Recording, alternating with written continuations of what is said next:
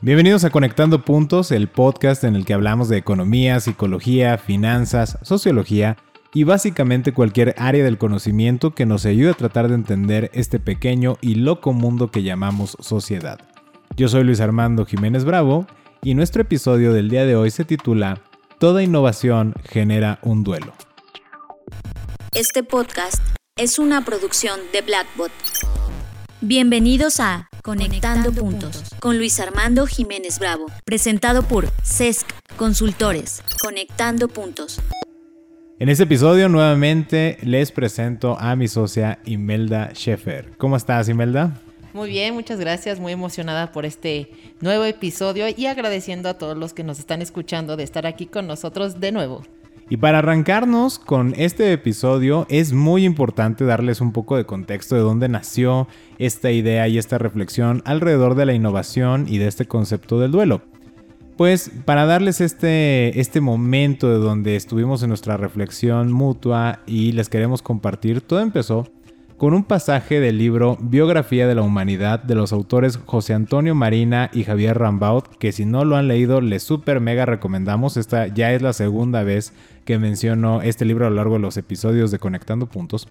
Y bueno, les voy a leer el pasaje tal cual para que desde ahí arranquemos y conectemos muchos puntos alrededor de esta idea. Toda innovación destruye algo. Cambiar supone siempre apartarse de algo. Las sociedades que quieren mantener todo lo que tienen y tal como lo tienen, no cambian, no innovan, intentan resolver los nuevos problemas con las herramientas de antaño y fracasan. Pretenden utilizar el hacha para hacer neurocirugía. Oiga nada más qué chulada de pasaje. Pues de ahí, eh, justamente antes de que comencemos ya con la reflexión, sí quiero hacer yo el énfasis, y bueno, queremos hacer el énfasis, de que no vamos a hablar en este episodio sobre si la innovación es relevante o no. Vamos a dar un twist a esta reflexión para que empate con esta conexión sobre la innovación y el duelo que genera. Y para eso, Imelda, vamos para adelante.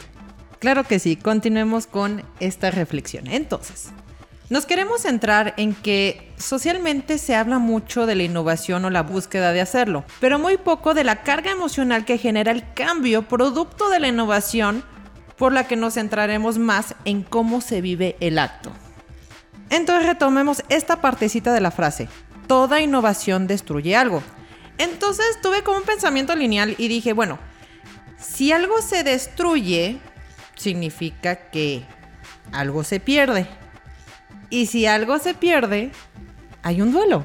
Y platicando con Luis le estaba diciendo que siento que existe una presión social y empresarial hacia la innovación. Sí, claro, o sea, no, no podemos hacer cirugía con una hacha, la innovación, el cambio, la transformación es necesaria.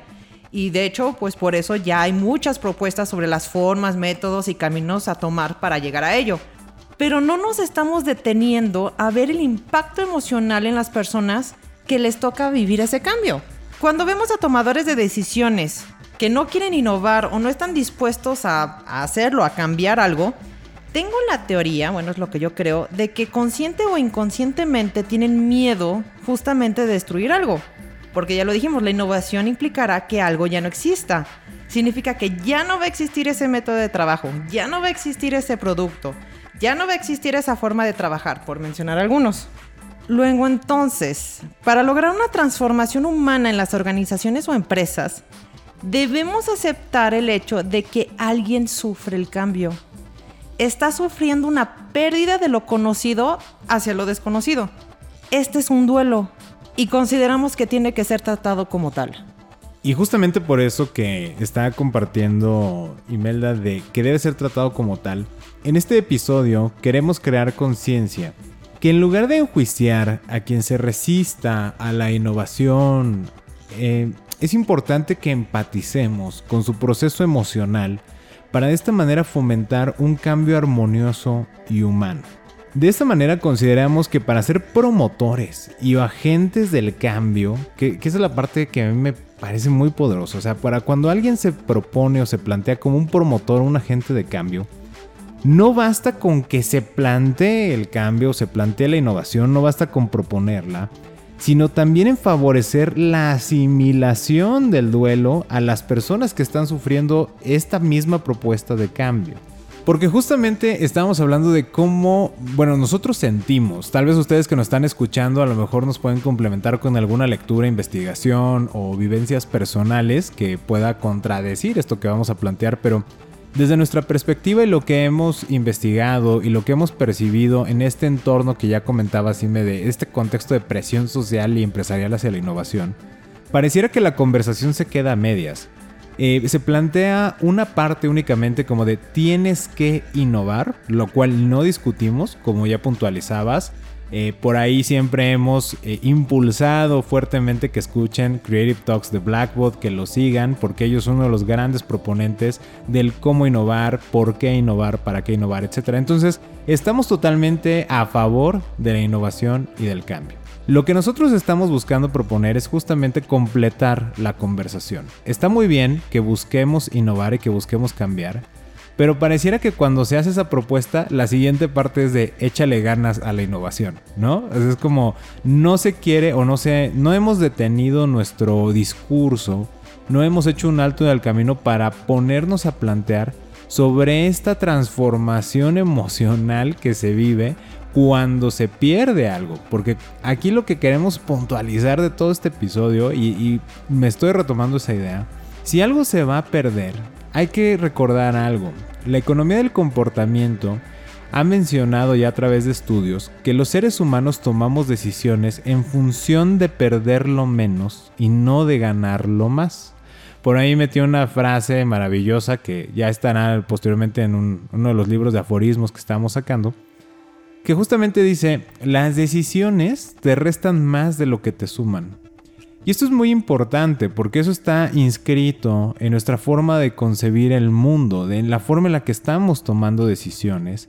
Nos genera aversión el concepto de la pérdida, nos genera un sentimiento eh, muy desagradable el considerar que vamos a perder algo. En consecuencia, si la innovación trae un cambio que implica que algo se va a perder, pues naturalmente que va a haber una resistencia emocional al respecto.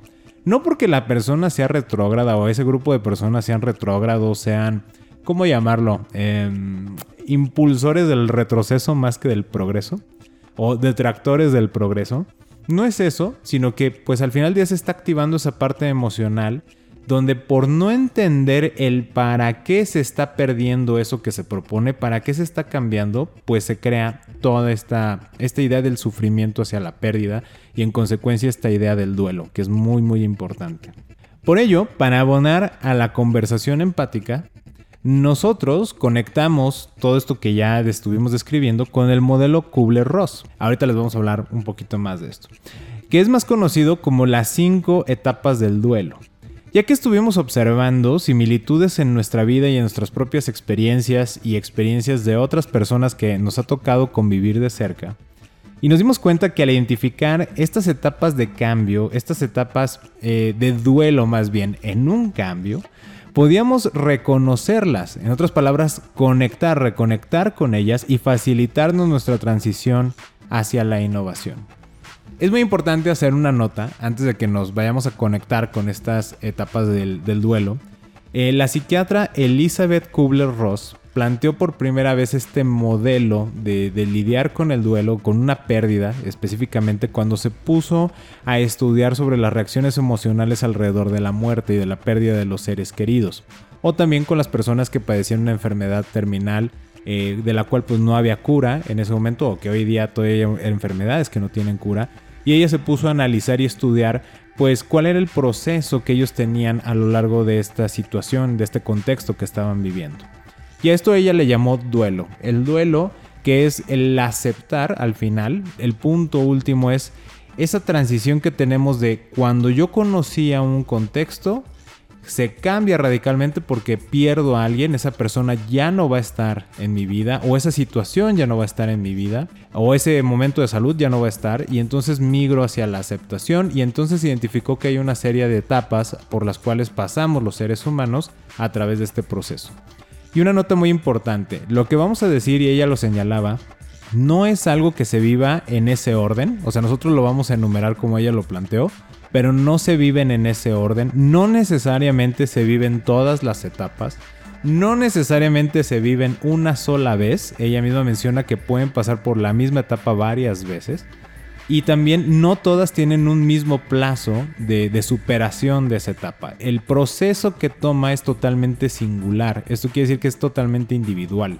Por lo que no necesariamente vas a pasar por todos lo mismo ni lo van a vivir de la misma manera. Y aquí creo que es el punto fino alrededor de este tema de la innovación.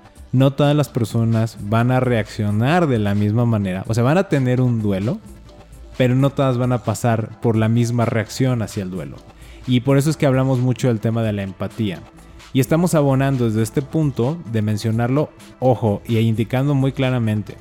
Esto no quiere decir que te vuelvas terapeuta ni que nosotros lo seamos. Naturalmente que para un proceso de duelo bien llevado, algo muy recomendable es que tengan una asesoría psicológica. Aquí estoy lanzando un tip a las organizaciones que están queriendo cambiar continuamente sería buenísimo que tuvieran una persona, un psicólogo, una psicóloga, un psicoterapeuta que les auxilie y les facilite este proceso de superación de los duelos, porque cambios nos dimos cuenta que hay muchísimos, especialmente en cualquier tipo de organización. Ya lo mencionaba Ime con los productos que se ofrecen, que se dejan de ofrecer, eh, cuando se sale personal o lo corren, o cuando entran nuevas personas, o cuando hay cambios en los salarios, o cuando hay cambios de residencias, cuando te moviste al home office y ahora vas a tener que regresar a las oficinas, etcétera, etcétera, etcétera. Todos esos cambios generan duelos porque se está perdiendo algo. Entonces sería muy bueno como tip para quienes lo quieran tomar, que tuvieran ese acompañamiento y asesoría, porque tal vez generarían dinámicas muy interesantes dentro de las organizaciones, precisamente para facilitar este tema eh, del duelo que se está viviendo individualmente. Así es, y como lo dijo Luis, vamos a estar enumerando y nosotros hicimos la conexión en la parte, vamos a decirlo así, empresarial, de negocios, y hay que considerar que las mismas reglas este, van a ser igual, no tienen que ser todas, no es al mismo tiempo, pero yo creo que nosotros cuando estábamos haciendo este ejercicio conectamos un montón y decíamos, ay, sí es cierto, yo tuve en esta etapa y luego fui en esta etapa y cosas así. Entonces, bueno, vamos a comenzar con ellas y esperemos que les conecte. La primera es la negación. Esto es, no se acepta la pérdida o su importancia o el hecho de que ya no va a regresar. Esto es cuando propones una idea innovadora que implica destruir algo, la negación es cuando la persona que toma las decisiones dice frases tipo de no, eso no va a funcionar, o no, eso no es la solución, o ah, eso no es importante, este, luego lo vemos. O es una moda, ¿no? Ah, pero luego va a regresar todo a como estaba antes, ¿no? Eso es una tendencia, es un flamazo de un día. Así es, entonces bueno, pues la negación se, entiende por sí misma. Y justamente di un ejemplo cuando estaba hablando con Luis sobre Kodak. Ya lo hemos comentado, ya es este un, un caso que se ha hablado mucho, pero yo lo vi en ese aspecto de, bueno, Kodak era quien tenía a la persona que había hecho la cámara digital. Y en ese momento, en lugar de impulsar esa parte, se quedaron con esa negación de no, es que la vida de la fotografía no puede ser sin rollos, por decirlo así. Eso es la negación. O no, esto no va a funcionar realmente bien. No, esto va a ser como dices, una moda. No sé lo que les pasó en la mente, pero sabemos de que ellos decían, no, o sea, eso no lo vamos a implementar, no le vamos a dar más seguimiento a eso, o casi casi lo quiero enterrar, de no quiero que nadie se sepa sobre esto, porque yo quiero mantenerlo de los rollos. Entonces era una negación sobre los cambios que podrían venir en la parte de la fotografía. Y como dices, no querían perder eh, lo que ellos conocían, que era la oferta de rollos, ¿no? No querían perder el ofrecer ese producto. Así es, entonces esa fue como nuestro ejemplo de, negación. Luego seguimos a la ira. Esto viene de la frustración y se busca atribuir la culpa de la pérdida a algún factor. De hecho, se busca defender el contexto previo a la pérdida. Que eso me pareció realmente fascinante, porque si nosotros lo desmenuzamos un poquito como lo estuvimos eh, haciendo y ahorita se los compartimos a ustedes, hace mucho sentido, ¿no? O sea, si nos vamos a esa parte muy primitiva, muy territorial o del alimento, es como de, si yo estoy reconociendo que voy a perder algo Y para mí eso es valioso. Entonces, primero lo niego y es como de, no, no lo puedes negar. O sea, está pasando. Y entonces viene la ira, ¿no? Esa parte de, no, eh, esto no va a pasar y te pones todo agresivo, todo violento. Porque claro, estás buscando defender tu territorio. Como que se activa esa parte muy primigenia de, con la violencia voy a resolver esto y voy a defender el contexto. Lo que ya fue va a seguir existiendo, ¿no? viene como esta conexión muy primitiva. Y esto lo visualizamos eh, que las queremos compartir de una manera muy clara, por ejemplo, en las empresas familiares. Cuando viene este cambio generacional de, ya saben, esta transición de direcciones donde ahora tienes a la hija, el hijo que va a tomar las riendas del negocio o a los hijos, ¿no? Que es una generación más joven. Y se les pide, esta generación más joven, a, eh, a, la generación anterior que hagan algún tipo de cambio, ¿no? Insisten en esta innovación, a lo mejor en la manera en cómo se maneja la organización, el producto, no sé, el punto de cómo estamos hablando, algún tipo de cambio. Y reaccionan con ira, con coraje, con, con violencia, ¿no? Estallan, se ponen eh, totalmente fuera de sus casillas y se comienzan a justificar en esa violencia hablando del pasado, de la historia, de lo que ya fue es una forma de defender el, no cambiar, o sea, no, no cambiemos, porque eh, de esa manera voy a proteger lo que ya fue y según yo desde mi perspectiva funcionó, por eso nos llevó a este punto.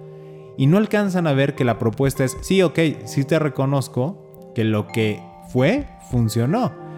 Te estoy proponiendo que lo cambiemos porque lo que es ya no va a funcionar. Pero ya ahondaremos un poquito más en eso, pero esa fue la segunda, que es la ira. Y luego el siguiente es la negociación. En esta parte, la persona guarda la esperanza de que el contexto no cambie, de que puede influir en la situación para que realmente no cambie. Es como de pongo mi granito de arena para realmente que no, no cambie la situación. Voy a dar un ejemplo. Imaginémonos que en una empresa dicen, ¿saben? Para tener una mejor gestión del inventario, vamos a implementar días de pedido. Y ahí va a empezar la negociación. Oye, ¿cómo? Este, ¿qué días van a hacer los pedidos? No, pues digamos de lunes a miércoles se hacen los pedidos para esa semana y si llegan después, pues entran a la siguiente. Oye, pero ¿y si es un cliente súper mega importante? Sí podemos este, ponerlo aunque sea el viernes, ¿verdad?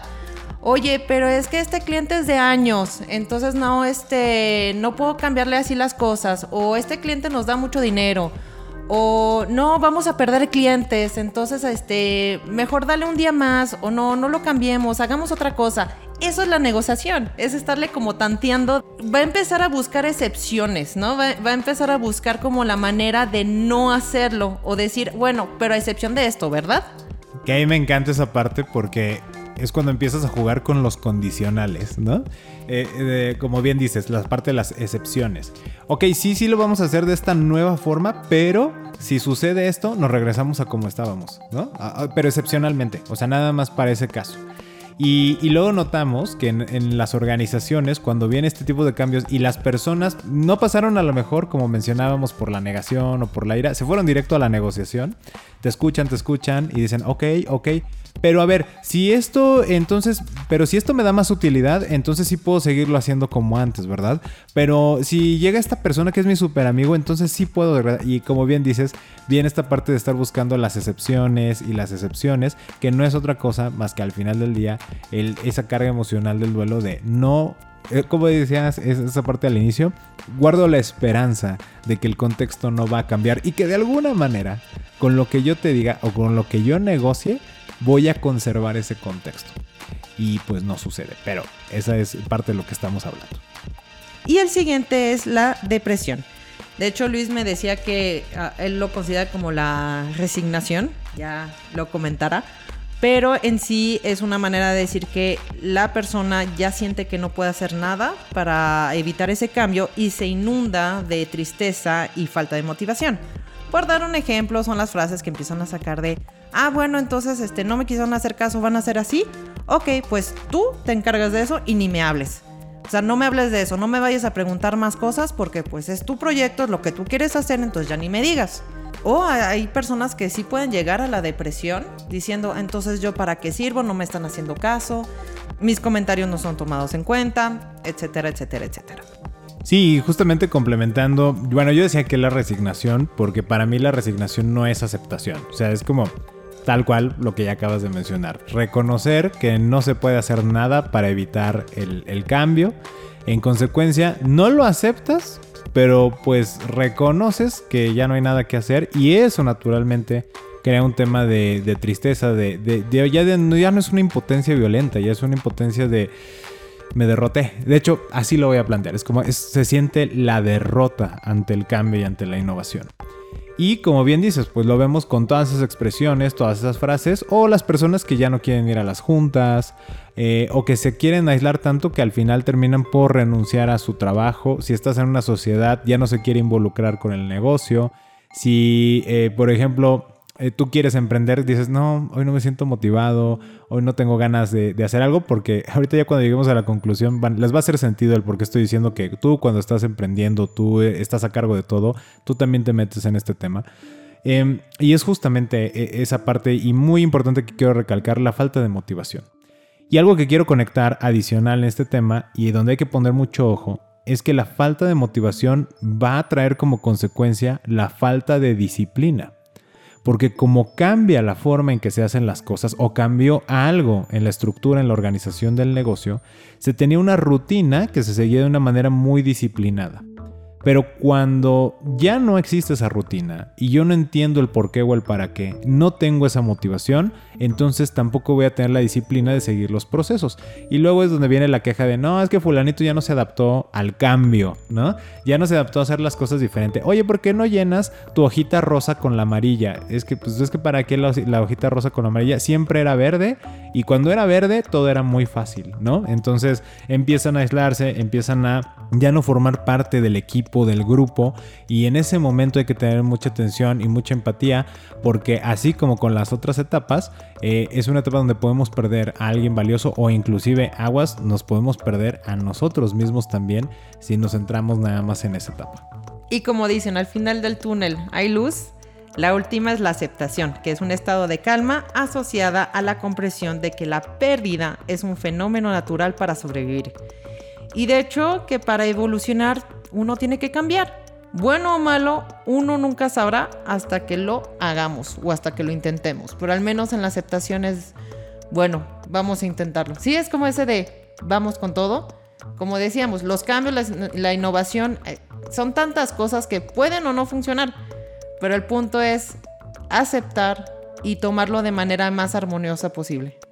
Y pues ahora sí, dentro de nuestra conclusión, como bien dices, la luz al final del túnel, que es la aceptación, por eso hablábamos y les comentábamos respecto de la empatía y, de ser muy conscientes de estas etapas que como ya mencionaba la, la psiquiatra Elizabeth Kubler-Ross, no las van a vivir todas las personas, no las van a vivir de la misma manera, no van a durar lo mismo. Entonces tenemos que tener esta conversación muy empática. Si yo estoy proponiendo el cambio, creo que algo muy importante que tenemos que reconocer es que quienes proponemos el cambio no vemos el miedo a la pérdida. ¿Por qué? Porque justamente estamos proponiendo el cambio porque estamos visualizando el obtener algún beneficio. Y cuando la persona a quien se lo comunicamos no entiende el para qué es el cambio, pues únicamente se va a centrar en lo que se va a perder. Y en eso se van a ir en todas estas etapas del duelo que pueden en un momento dado romper una sociedad, perder elementos de capital humano, grandes talentos o grandes socios, pueden crear problemas internos y también nos pueden crear problemas existenciales en lo personal continuos. Y aquí es donde ustedes van a decir, ay, ¿cómo crees? No, o sea, pero si yo estoy proponiendo, por ejemplo, el cambio, ¿por qué yo sufriría el duelo?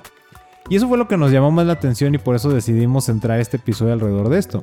Nos percatamos que cuando nosotros, nos, fíjense, cuando uno mismo, de manera voluntaria, está deseando y buscando cambiar o está buscando innovar, aún en ese escenario se va a vivir un duelo.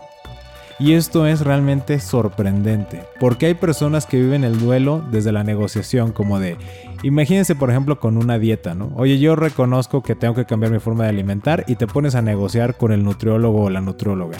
Eh, oye, pero el fin de semana sí puedo. Oye, pero si nada más es poquito este refresco o poquito chocolate o no sé, lo que sea que ya no tengas que estar consumiendo en ese momento particular de tu nutrición eh, eh, estás entrando en la negociación al final del día. No quieres cambiar radicalmente. Es como quiero retener parte de mi contexto previo. O si a alguien, por ejemplo, que le dicen también, lo, notamos en un momento hablando de la nutrición, con alguien que ya tuvo un problema cardíaco y le dicen que ya no puede comer sal o que ya no puede comer tantas grasas, pues se enoja, ¿no? De cómo va a ser posible si mi abuelo comía con un montón de manteca y nunca le pasó nada, este, y vivió hasta sus 100 años, ¿no? A los 97 años y empiezan. Y vemos cada vez que cuando viene un cambio, es natural que vivamos el duelo. Nosotros vamos a vivir el duelo. Todas las personas que se enfrenten a un cambio y propiamente el tema de la innovación van a vivir un duelo. Y por eso es que es tan importante y quisimos entrar esta conversación alrededor de esa segunda etapa. O sea, qué padre proponer la innovación, qué bueno que se esté proponiendo el cambio. Nada más no hay que descuidar que quienes van a sufrir el cambio, o sea, quienes se les está proponiendo esto, van a pasar por un duelo. Y hay que tener muchísima empatía para que realmente se consolide el cambio, para que retomemos ese, ese ímpetu de motivación, esa disciplina, ese orden, esas ganas de hacer las cosas y consolidar esos grandes cambios en lugar de crear violencia, en lugar de crear sufrimiento, llanto, ruptura, etc. En lugar de que se vea toda esa parte fea, entonces si conectamos en la empatía y nos enfocamos en facilitarles a esas personas. Eh, tú comentabas algo muy padre, Ime, ¿no? El, cómo te puedo ayudar. O una pregunta cuando se tiene este nivel de conversación de ¿a qué tienes miedo? ¿Qué tienes miedo de perder? ¿O qué sientes que estás perdiendo o que vas a perder? Y si lo llevamos de una manera totalmente respetuosa, abierta y tolerante, en ese momento podríamos facilitar el llegar a esa última etapa que es la aceptación y entonces todo puede darse. Ahora, Aquí no hay recetas mágicas y perdón que lo esté diciendo tantas veces, pero no puede hacer esta conversión, estas preguntas. A lo mejor esa persona va a estar en la negación y no quiere tener la conversación. No es un momento para tenerla.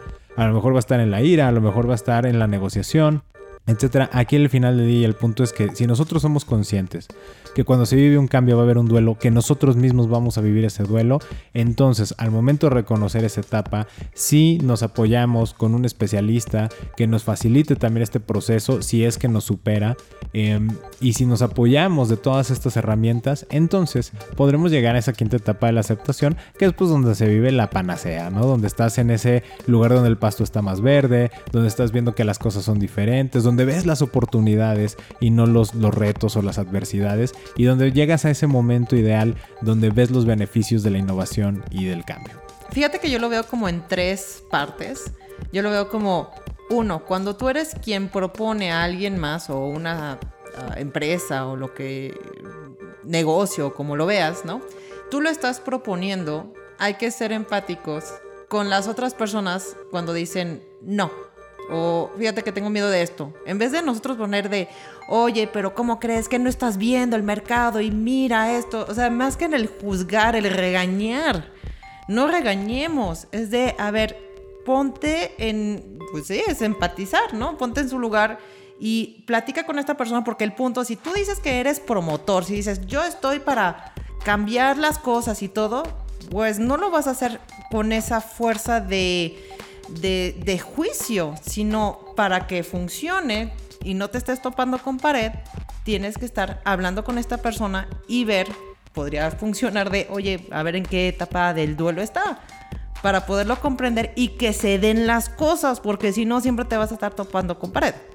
Luego en segundo lo veo cuando es uno mismo, que puede pasar, a mí me ha pasado que no quiero aceptar ese cambio, me da, me doy cuenta que muchas veces yo frené algún cambio, alguna innovación y ahora me doy cuenta de eso. Y entonces en esa parte es de, ok, si tú eres, te ha pasado en algunos momentos es de, ahora tú tienes esa conciencia de lo que te están diciendo, tiene una razón de ser, porque pues tienes a tu equipo que, este, que confías y tienes que aceptar el hecho de que en una de esas etapas en cuál estás y cómo lo puedes trabajar.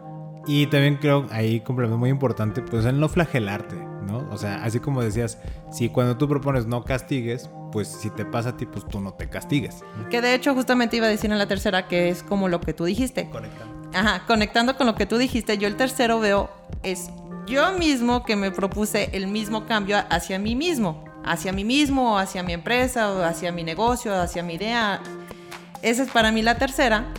Y justamente no te flageles porque aunque digas, pero yo tuve la idea de hacer esto, yo dije que hiciéramos este cambio y le estoy sufriendo, pues no te flageles porque estás pasando un duelo. Lo importante es identificarlo y pasar las etapas, las que sean necesarias para que justamente llegues a la aceptación. Y volvemos a insistir, hay muchas herramientas eh, a partir de que sacó este modelo, justamente el modelo Kubler-Ross. Eh, hay muchas personas, especialistas, psiquiatras, psicoterapeutas, etcétera, que han eh, ofrecido y sacado propuestas de herramientas, desde hacer un diario, hacer un blog, platicar con una persona. Claro que nunca va a sustituir un tema de terapia, obviamente que es una de las opciones, llevar un seguimiento. En ese seguimiento, pues se van dando todas estas herramientas y tú vas a encontrar, pero aquí la parte más importante es el reconocimiento de que se va a vivir un duelo. E insisto, y, y perdón que lo vuelva a insistir, pero es que me pareció fascinante por lo que comentaba Sime de cuando nos empezamos a relacionar nosotros mismos y, esperemos que en ustedes también se esté moviendo esa conexión de claro, pues sí, cuando yo decidí cambiarme de ciudad, cuando decidí cambiarme de trabajo, cuando decidí emprender, cuando decidí cambiar esto en mi vida, etcétera, sí, también pasé por todo este tema y eso que yo mismo lo busqué, yo mismo lo, lo estaba favoreciendo y aún así lo viví. Sí, eso no lo vamos a poder evitar. Entonces la conversación ya no va a ser cómo evito el duelo, cómo evito que mis colaboradores o mi equipo de trabajo, mis socios, inclusive también les quiero decir, mis clientes, mis proveedores, no vivan ese duelo. Hay que aceptar que se va a vivir. Ese es como creo que el primer paso. Segundo, en esa empatía del reconocer que se está viviendo un duelo y cómo facilitamos ese cambio armonioso y humano donde no se da la violencia, sino el, desarrollo de, de todas las personas que están involucradas. Y tercero, una vez en esta conciencia y en este reconocimiento, pues ver el duelo como un catalizador. Creo que si tú que estás proponiendo innovación, si tú que estás innovando, si tú que estás cambiando, reconoces y conectas ahorita que ya estás en ese duelo, de antemano te quiero decir muchas felicidades porque quiere decir que el cambio lo estás logrando. Si no hubiera un cambio real, no estarías viviendo el duelo.